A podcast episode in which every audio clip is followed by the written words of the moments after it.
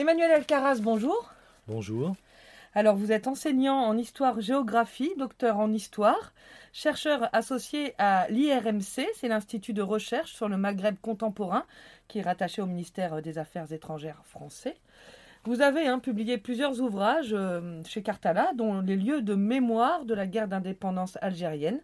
Votre dernier livre s'intitule Histoire de la guerre d'Algérie et de ses mémoires, des origines au Irak.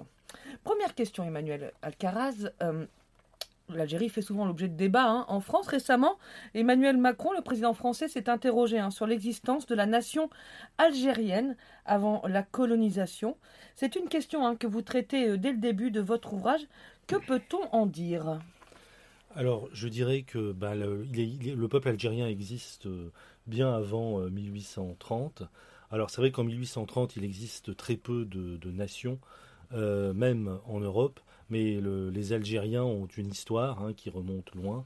Hein. ce sont des, Berbères qui ont été arabisés.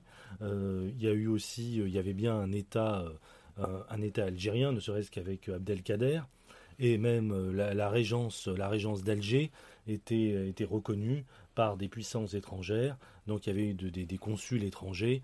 Donc on ne peut pas dire que c'est la, colonisation française euh, qui crée la nation algérienne. En fait, ce sont souvent en fait des, c'est un regard un peu euh, européocentré avec en fait des, des, constructions politiques européennes qui sont projetées euh, dans des espaces en dehors de l'Europe et ça fait pas forcément sens. Il faut pas avoir, c'est un petit peu anachronique et il faut regarder les. Il y a bien des constructions politiques, il y a bien des ordres politiques qui existent.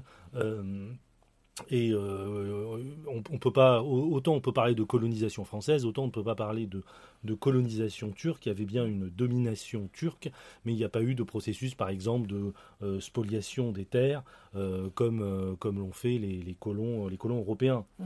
Donc il y avait bien l'Algérie existait bien avant 1830. Vous parlez justement de, peuple algérien. Vous remontez hein, dans votre livre jusqu'à l'Empire romain.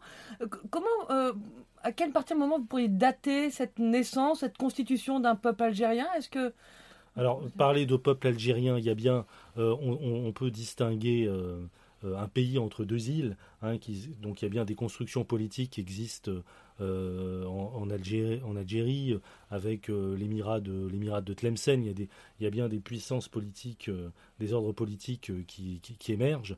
parler d'une nation algérienne, ça, en fait, ça ne fait pas sens d'employer de tels de tels termes qui viennent plutôt du vocabulaire politique européen. Mais pour autant, il y a bien une construction politique qui est en train de qui s'autonomise, notamment sous la sous la, sous la Régence. Mm. Avec c'est quelle date la Régence d'Alger à peu près? Euh, bah, c'est avec, Ça commence au XVIe siècle euh, avec euh, l'arrivée des, des, frères Barberousse, mais il y a une sorte, si vous voulez, de, d'association, de partenariat qui se met en place entre les Algériens et l'Empire ottoman. Ce, cet espace fait partie de l'Empire ottoman, mais il y a déjà, c'est pour ça qu'on ne peut pas parler de, véritable colonisation turque, mais plutôt de, domination, parce que déjà, ils sont, d'accord pour, résister à la reconquista européenne, euh, voilà. Donc c'est à tort de dire finalement ce que pouvait sous-entendre la question d'Emmanuel Macron, euh, euh, ce que je citais en préambule, finalement c'est un tort de dire que la France aurait inventé l'Algérie. Bah, c'est un, un, vieil argument qui était utilisé déjà à l'époque de la guerre d'Algérie pour essayer de discréditer le nationalisme algérien. il y a bien, sans employer, il y a bien une, un ordre politique qui, est autonome, euh, qui se met en place. Euh, euh, L'Algérie s'autonomise, on va dire, à partir du XVIIIe siècle. à l'époque, la régence d'Alger même acquiert son autonomie par rapport à l'empire, à l'empire ottoman, par rapport à la sublime porte. donc, c'est, on ne peut pas employer, on ne peut pas dire cela. Voilà, c'est pas historiquement fondé. Alors, je vais vous poser une question que j'avais pas mis dans, dans, mon truc, mais on évoque souvent la figure d'Abdelkader. Que représente Abdelkader dans la construction justement de, de, l'Algérie? Bien un peu, c'est le, on va dire, c'est le, euh, le père fondateur de, de l'Algérie. Lui, il a véritablement fondé un État algérien qui a résisté euh, contre, euh, contre la, conquête, la conquête française.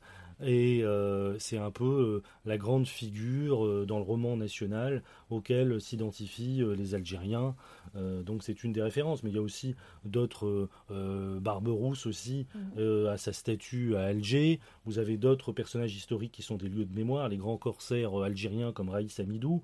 Et puis pour preuve de cette, de cette antériorité des, des, Algériens, vous avez les Algériens sont associés à cette domination turque, ne serait-ce par, par des mariage avec les grands dignitaires turcs, ce qui donne naissance par exemple aux Koulougli, qui sont en fait le produit d'un métissage entre finalement algériens et, turcs. Et encore aujourd'hui, vous avez des, Algériens qui ont des, origines turques.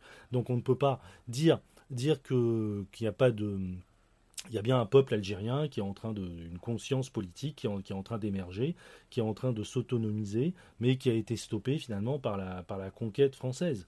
Euh, et euh, l'Algérie aurait très bien pu se constituer en tant que nation euh, sans, les Français. Parce qu'on est en 1830, hein, je vous rappelle que par exemple l'unité italienne, l'État italien allait achever en 1860, l'unité allemande en 1870, la Belgique, bon, bah, elle est indépendante en 1830, donc c'est faire vraiment un, procès un peu politique, un petit peu injuste, hein, la construction. Alors évidemment, le territoire algérien tel qu'on le connaît aujourd'hui, c'est pas cette construction territoriale, territoriale n'est pas achevée, mais pour autant, il y a bien euh, un territoire, il y a bien une autonomisation politique qui est en train de se faire, un ordre politique qui est en train de naître.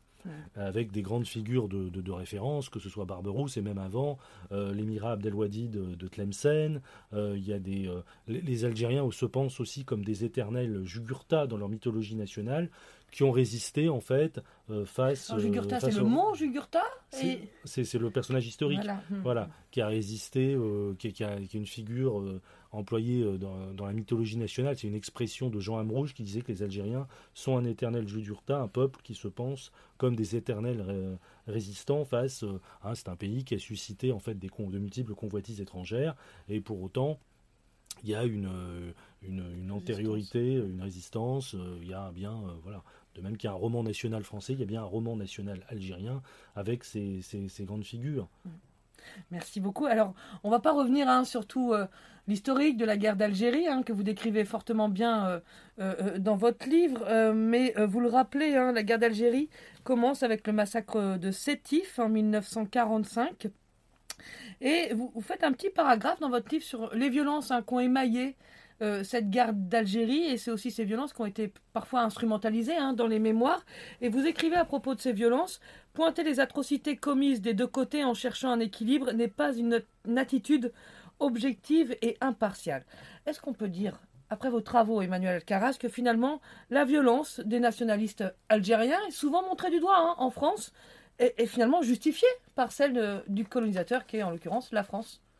Bah, il existe une dialectique des violences hein, qui, se nourrissent l'une l'autre. Mais pour autant, il y a bien une conquête de l'Algérie qui a été extrêmement euh, violente. Alors après, bien sûr, il y a des colons européens qui se sont hein, euh, installés, qui ont été quelque part algérianisés en sorte, qui, ont été assimilés ensuite à la nation française. Mais pour autant, euh, même s'il n'y a pas de violence première en, histoire, il y a quand même une conquête de l'Algérie qui a été extrêmement euh, violente et, euh, et finalement les Algériens euh, qui, qui, s'affirment en tant que, en tant que nation en tant que, résistants à cette conquête, sont quelque part sont on les dominés.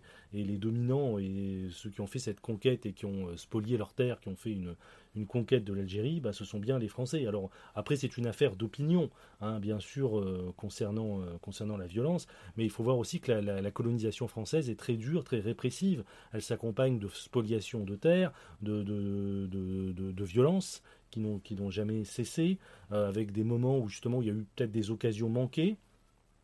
Euh, bon, on ne peut pas dire que la France elle ait exporté la, démocratie et les droits de l'homme en Algérie. Et donc euh, alors qu'elle se veut le, modèle un peu euh, c'est la France des Lumières donc mais c'est pas ça qu'elle a qu'elle exporté dans ce dans ce pays.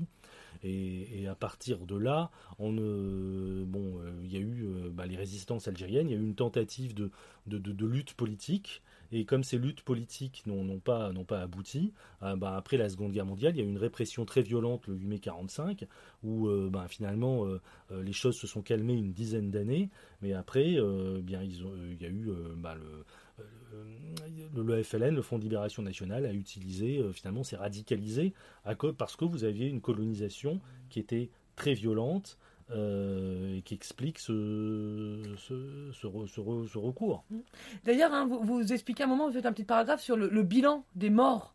Euh, notamment sur la guerre d'Algérie, hein, peut-être en, tant que tel, et vous dites finalement ce, ce bilan est déséquilibré, il y a beaucoup plus de morts du côté algérien que du côté français ou encore européen installé. C'est bien ça? Bah, c'est surtout que pendant la guerre d'Algérie, bah, il y a eu quand même une disproportion entre les, dans, les mm. moyens.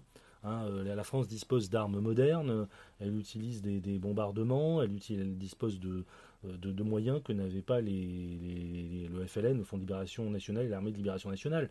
Alors évidemment, euh, les deux emploient des, des, méthodes violentes. Il y a bien, ce sont des ennemis complémentaires il y a une dialectique des violences, mais pour autant, il, y a bien il y a eu une conquête de l'Algérie, il n'y a, eu, euh, il n'y a pas eu l'exportation de la démocratie, il n'y a, pas eu, euh, il y a eu un certain nombre d'occasions manquées, que ce soit après la Première Guerre mondiale, après la Seconde Guerre mondiale, et la France, elle n'a pas été en mesure de, de, stabiliser cela. Mm. Donc, Vous évoquez justement, alors, après la guerre d'Algérie, sur la, question la victoire entre la victoire, voilà, la défaite, non plutôt entre la défaite militaire la victoire diplomatique ou, c'est l'inverse Concrètement, selon vous, qui sont les grands vainqueurs euh, de cette guerre d'indépendance algérienne? Bah, Ce sont indéniablement, ce sont les Algériens qui ont gagné la guerre d'Algérie, comme les, les Français euh, euh, sont, sont, partis.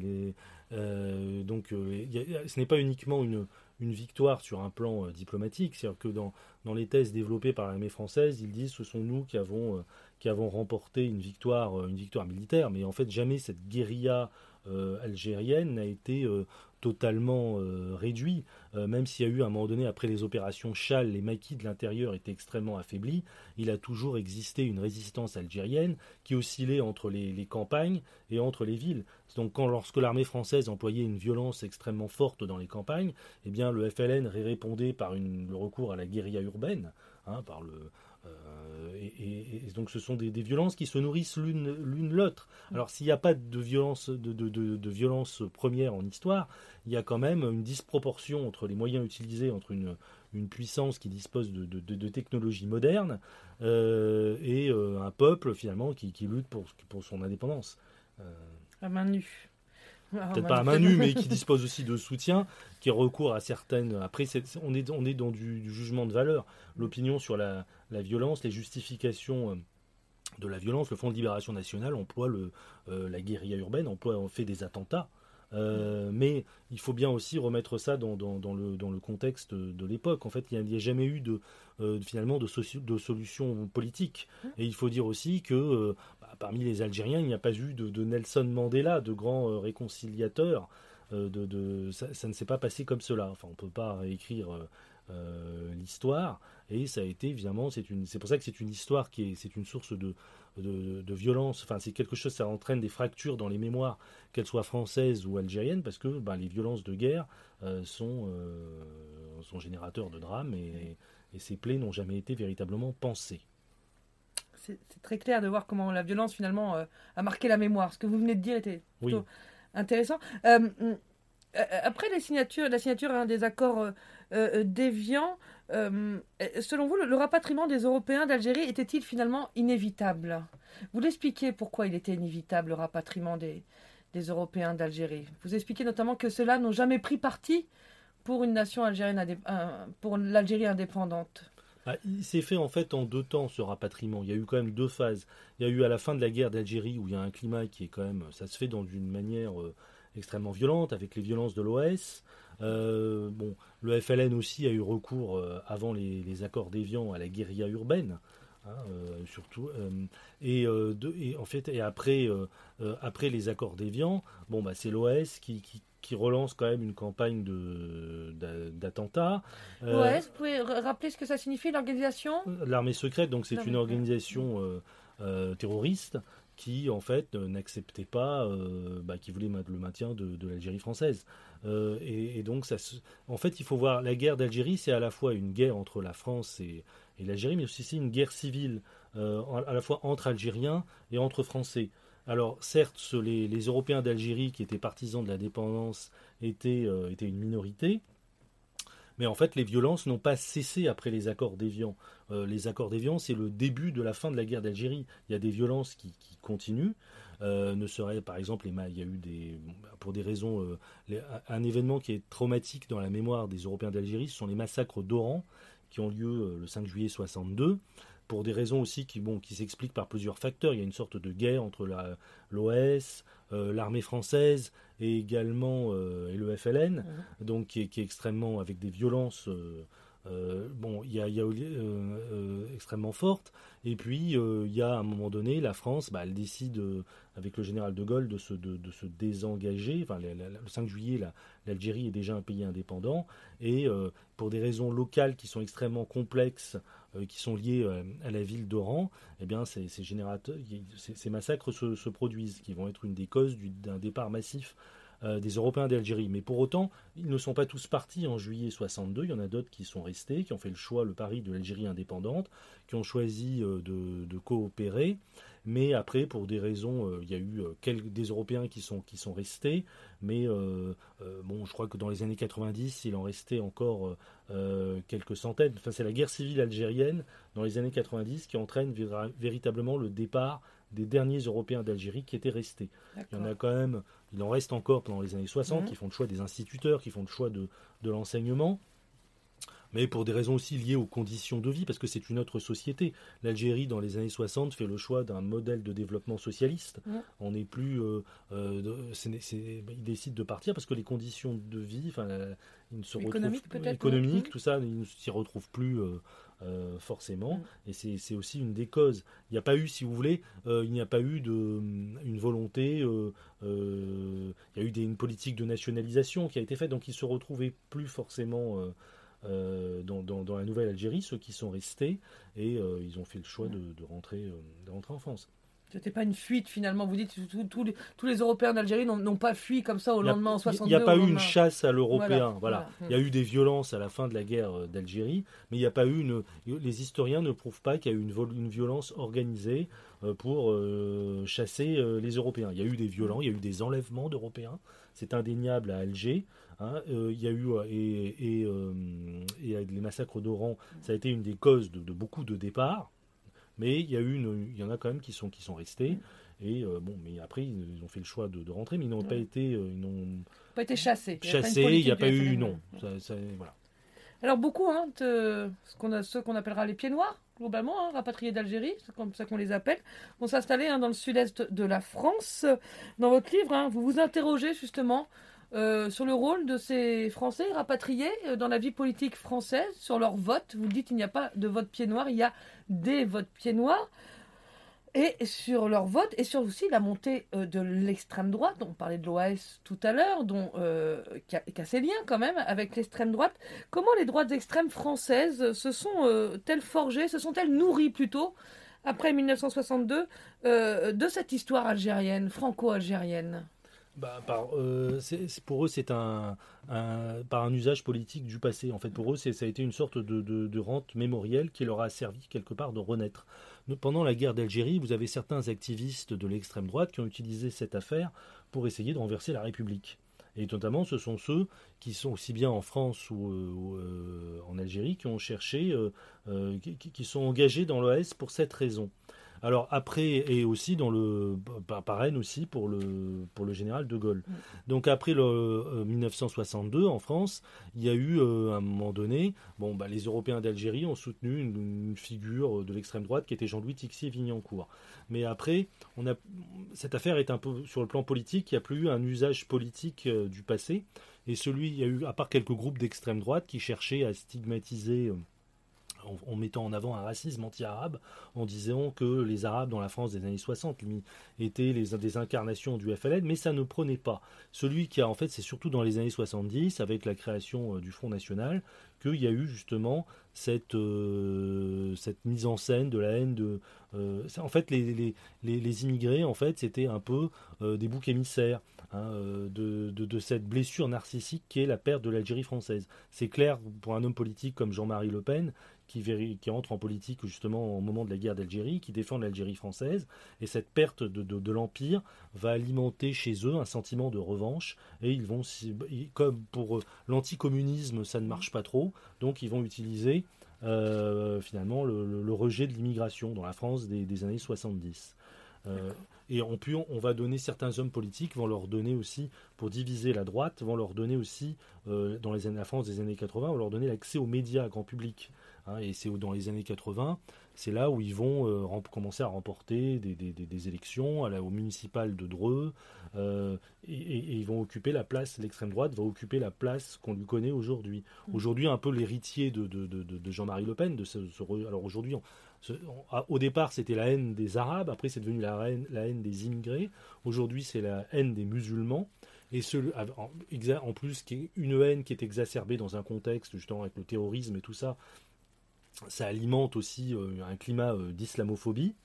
Et euh, on va dire que quelqu'un comme, Éric Zemmour est un peu l'héritier de, cette, de, de, cet usage politique du passé. L'héritier de Jean-Marie Le Pen, si je peux faire Quelque part, un peu moins, et peut-être un peu moins sa, fille, qui fait moins le lien, même s'il existe, qui fait moins le lien entre mémoire de la guerre d'Algérie et rejet de l'immigration. Elle ne fait pas, elle, ne, même, elle ne fait pas ce lien elle n'a pas, euh, dans ses analyses, elle utilise moins le, euh, de, référence à la guerre d'Algérie. Est-ce que est ça qui fait, est-ce que c'est cette instrumentalisation des droits extrêmes qui fait qu'aujourd'hui l'Algérie est un, un, sujet de débat permanent en France? En tout cas, voilà, on, a, on est dans une année présidentielle en France, 2022. Euh, on le voit hein, depuis un an ou deux, ou même quand, à l'époque, en 2017, quand Emmanuel Macron faisait campagne, il y a toujours un petit mot sur l'Algérie. Comment expliquez-vous que l'Algérie soit revienne régulièrement au cœur des débats politiques en France? C'est une nostalgie, comme vous le disiez, c'est une, c'est quoi? C'est une blessure, une bah, mal soignée Parce qu'en fait, la, France, ou même sous la Troisième République, c'était une république impériale. Elle avait un empire. Et, aujourd'hui, bon, le, territoire français, euh, par la force des choses, s'est rétréci. Et nos horizons sont devenus euh, euh, européens. Il y a un sentiment, finalement, de, déclin qui existe, qui existe en, en, France. Dont, l'Algérie serait le symptôme dont la perte de l'Algérie serait le symptôme La perte de l'Empire, je La perte de l'Empire, Donc il y a une, une sorte de nostalgie impériale. Euh, alors le général de Gaulle a, cherché à refaire de la France une grande puissance, il est, il est quand même arrivé en partie. Euh, on, a choisi nos horizons sont désormais européens, mais pour autant, chez certains acteurs politiques, ça alimente une sorte de, nostalgie euh, impériale. C'est une source de, frustration, surtout à une époque où on voit maintenant des grands pays émergents euh, dans, les, pays du Sud, et la France est un petit peu en perte de vitesse dans le, dans le monde actuel, à l'époque de la mondialisation, et ça, bah, ça alimente ce type de rancœur par rapport, ce, ce type de ressassement par rapport au passé, pas uniquement d'ailleurs au sein de, de, l'extrême droite. Hein. Vous avez quelqu'un, par exemple, euh, lorsqu'il y a eu euh, comme Eric Ciotti au sein de, l'UMP, mmh. euh, qui est justement élu dans, dans le, à Nice, dans les, Alpes-Maritimes. Mmh. où il y a bon il y a quand même il y a une forte présence quand même d'Européens d'Algérie donc de, de nostalgériques ça a pu alimenter chez certains hommes politiques cette, cette nostalgie pas forcément euh, pas forcément à, l'extrême droite. Quand vous êtes à gauche aussi, vous aviez Georges Frêche à, à Montpellier. Mhm. Voilà, évidemment. Mais encore une fois, c'est pas quelque chose qui est uniquement lié. Euh, les Européens d'Algérie euh, aujourd'hui, leurs descendants ne sont pas, ne sont plus d'extrême droite. Vous avez, ce sont surtout les acteurs associatifs, certains acteurs associatifs qui ont cet usage politique du passé. Les Européens d'Algérie, depuis leur retour en France, se sont intégrés dans la société française et ils ont adopté les mêmes opinions enfin, ils ont le, une sociologie. voilà, une mm. sociologie politique euh, mm. équivalente à celle de, tous les citoyens français. Mm. Et d'ailleurs, et même à l'époque de la colonisation, il y avait aussi des députés euh, communistes, il y avait aussi des, élus socialistes, mais on était dans une, dans une colonie. En fait, le, drame des, des Européens d'Algérie, c'est que en fait, ils ont cru qu'il existait une Algérie française. Or, l'Algérie, ce n'était pas la France, parce que dans la France, tous les citoyens sont égaux et jouissent des mêmes droits. Là, il y avait quand même euh, un, il y avait un trucage des, élections, il y avait une, inégalité entre les citoyens. Donc, c'est finalement l'Algérie française, elle n'existait que pour eux. Et si ça avait été la France, elle eh n'existait ben, pas finalement. Ben, elle n'existait pas. Elle n'existait pas parce qu'il y avait bien un territoire sous souveraineté française, mais euh, normalement, si dans la République française, nous sommes tous égaux, euh, euh, or c'était pas le cas. c'était l'Algérie coloniale, ressemblait à un pays en voie de développement, et, même s'il y avait des pauvres chez les Européens d'Algérie, bien sûr, hein, et leur niveau de vie était inférieur à, celui de la métropole, mais, pour autant, ils vivaient de meilleures conditions de vie que les Algériens. Euh, bon, donc très peu, bon, il y en avait qui étaient scolarisés, mais très peu, et leurs conditions de vie étaient. C'est cela, en fait, vous me posiez la question sur la violence. C'est ça aussi qui alimente la, privation des droits économiques et sociaux, euh, le fait que les Algériens aient quand même participé à la première, à la seconde guerre mondiale, et que finalement finalement on leur prive de, leurs droits les plus élémentaires. Donc euh, on ne les considère pas comme des Français. Donc c'est logique qu'ils surinvestissent dans, dans, dans, le nationalisme algérien. La, violence, si vous voulez, elle n'apparaît, elle ne vient, elle vient toujours de, euh, de quelque part. Les mm. causes, c'est cela. S'il y avait eu une politique de, véritablement, justement, de, de faire une vraie euh, Algérie française où, euh, où tout le monde aurait été égaux, eh bien, bah, toute cette violence, certes radicale, n'aurait ne serait pas apparue. Il n'y aurait pas mm. eu cette dialectique des violences. Alors, s'il n'y a pas de violence première, il y a quand même un contexte qui est générateur et qui est source de violence. Et c'est l'injustice. L'injustice, c'est ça qui crée la violence. Alors, on a beaucoup parlé hein, de l'usage euh, politique du passé en France par l'extrême droite.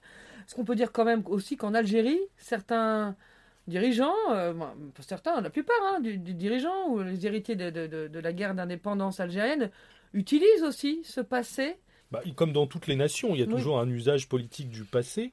Et euh, euh, euh, on va dire que pas uniquement les dirigeants algériens, mais tous les Algériens, en fait, les Algériens sont un peuple qui est féru d'histoire. Et évidemment, l'histoire de la guerre de libération nationale qui est à l'origine de la Renaissance, et non pas de la, de la, naissance, de l'État algérien, euh, euh, et bien évidemment, il s'intéresse beaucoup à cela. Même les, jeunes manifestants du Irak se référaient à des grandes figures, euh, à Abdelkader, à Jugurtha, à la guerre de libération nationale, enfin à, tout cela, et aussi à Maurice Audin qui était quand même un Européen d'Algérie communiste, qui a défendu, qui, est, mort assassiné, torturé, assassiné, et, qui a, lutté aussi pour, pour l'indépendance de l'Algérie. Avec, il y avait aussi des, des Européens d'Algérie qui étaient de sensibilité progressiste, des chrétiens progressistes, des communistes, qui étaient euh, pour, et, donner leurs droits aux Algériens. Donc oui, il y a bien un usage politique euh, du passé, il y a bien une, rente mémorielle mmh. qui existe des deux côtés euh, de la Méditerranée, en France et en Algérie. Et c'est vrai que euh, euh, les dirigeants algériens se considèrent comme les héritiers de ceux qui ont mené la lutte de libération nationale, parce que on va dire, mais tout, le monde est nationaliste, hein. tous les Algériens sont nationalistes. Le nationalisme est quelque chose d'extrêmement important, y compris chez les, chez les jeunes. et donc c'est une référence, c'est la référence de tout le monde, pas uniquement des, des dirigeants algériens. D'accord. Dernière question, Emmanuel Alcaraz, et non des moindres hein, d'ailleurs. Hein. Vous évoquez hein, dans votre livre et euh, votre préfacier, Guy Pervillier l'évoque aussi, le concept d'égo-histoire, d'auto-histoire, je crois, Marc Guy, Guy. Est-ce que vous pouvez nous, expliquer ce concept d'égo-histoire et en quoi euh, votre histoire personnelle, finalement, euh, résonne avec cette grande histoire? Eh ben, L'égo-histoire, c'est simplement faire son, histoire personnelle pour élucider le lien qui existe avec son objet de recherche. Et c'est en fait, c'est pas uniquement pas pour parler de soi, c'est pour faire euh, œuvre de scientificité. C'est-à-dire lorsque vous, votre le lecteur euh, voit et, a, cette possibilité de voir le lien entre l'historien et son objet de recherche, il peut lui-même euh, mieux interpréter, savoir d'où parle l'historien. Est-ce que ça veut dire que vous êtes subjectif du coup? Pas forcément. Non, pas subjectif, subjectif non, mais il y a quand même un choix. Je, je me veux impartial en tout cas. C'est le point d'accord avec Guy Pervier. Un historien, c'est quelqu'un qui s'efforce. On reprend d'ailleurs un peu euh, Guy Pervier. Moi, j'avais fait ma thèse avec Benjamin Stora. Euh, et Guy Pervier et Benjamin Stora sont des élèves de Charles Robert Ageron. Et Charles Robert Ageron disait qu'un historien, si l'objectivité euh, est, impossible humainement, il faut s'efforcer d'être impartial, c'est-à-dire de, d'instruire les choses à charge et à décharge. Il ne faut pas uniquement choisir ce, qui vous arrange. Et il y a, alors moi je suis pas un, pur, un positiviste radical. moi je propose, je suis plutôt relativiste. Et, mais justement, mais le fait de, de, de, de proposer cette, cette égo-histoire, cette histoire individuelle, ça permet justement bah, de faire œuvre de scientificité, parce que justement on est à même de neutraliser les biais, les interprétations subjectives. Et de cette manière, l'histoire individuelle rejoint euh, l'histoire euh, collective. Je ne pense pas qu'en histoire, quand un historien écrit un livre d'histoire, il choisit des concepts, il choisit des méthodes qui l'aident à construire ses sources. Eh bien, c'est toujours bien de savoir d'où parle l'historien. C'est bien de réfléchir sur soi. Et d'ailleurs, quand, quand un historien passe son habilitation à diriger des recherches, on lui demande justement de rédiger un mémoire d'égo-histoire. D'accord. Et c'est une Pierre Nora a édité notamment des égo-histoires de, chercheurs. Alors généralement, ce sont évidemment euh, les, chercheurs. Euh, c'est un stade plutôt à la fin de, leur carrière qu'ils publient euh, leur égo-histoire. Mais en fait, ils, ont, dû l'écrire très jeunes, notamment pour passer, enfin jeunes en tout cas, lorsqu'ils passent leur habilitation à diriger des recherches. Et je pense que c'est un, un exercice que tout historien devrait s'imposer. Merci beaucoup, Emmanuel Alcaraz. Je rappelle votre dernier ouvrage, Histoire de l'Algérie et de ses mémoires des origines au Irak, paru chez Cartala. Merci beaucoup. Je vous remercie.